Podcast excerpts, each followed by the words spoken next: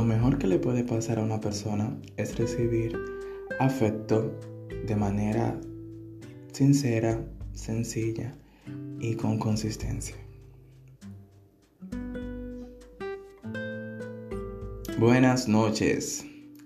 Bienvenidos a este espacio de reflexión donde trabajamos un tema relacionado con el alma, el cuerpo y el espíritu.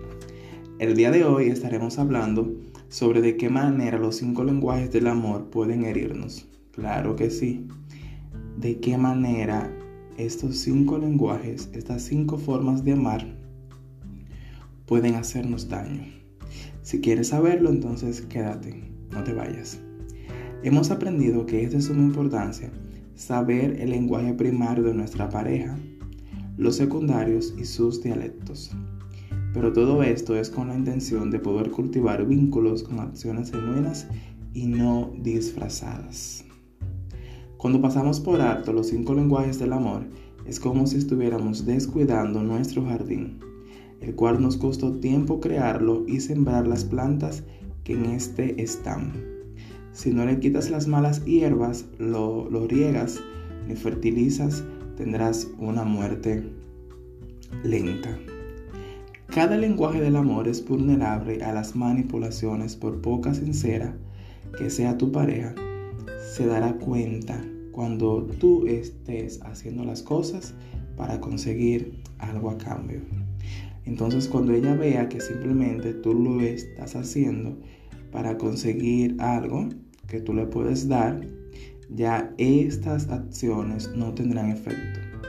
Porque tu mente le va a decir su mente le va a decir, bueno, esa persona siempre hace lo mismo cuando quiere conseguir esto de mí.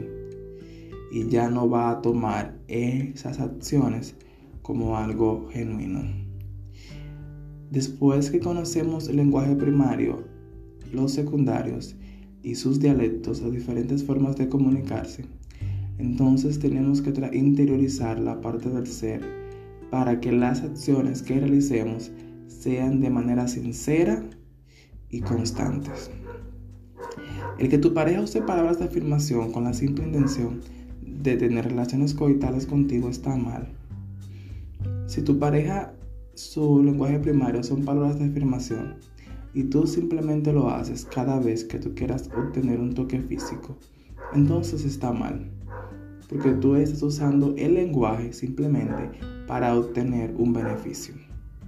Lo más importante es dejar que las cosas vayan surgiendo solas. Yo voy practicando el lenguaje primario de mi pareja hasta que ella esté tan llena que pueda también darme y practicar el lenguaje primario con el cual yo me siento cómodo. Recuerda, el corazón logra entender las intenciones de los demás. Buenas noches, gracias por llegar hasta aquí y deseo que esta reflexión haya podido ser de beneficio para ti. Bendiciones.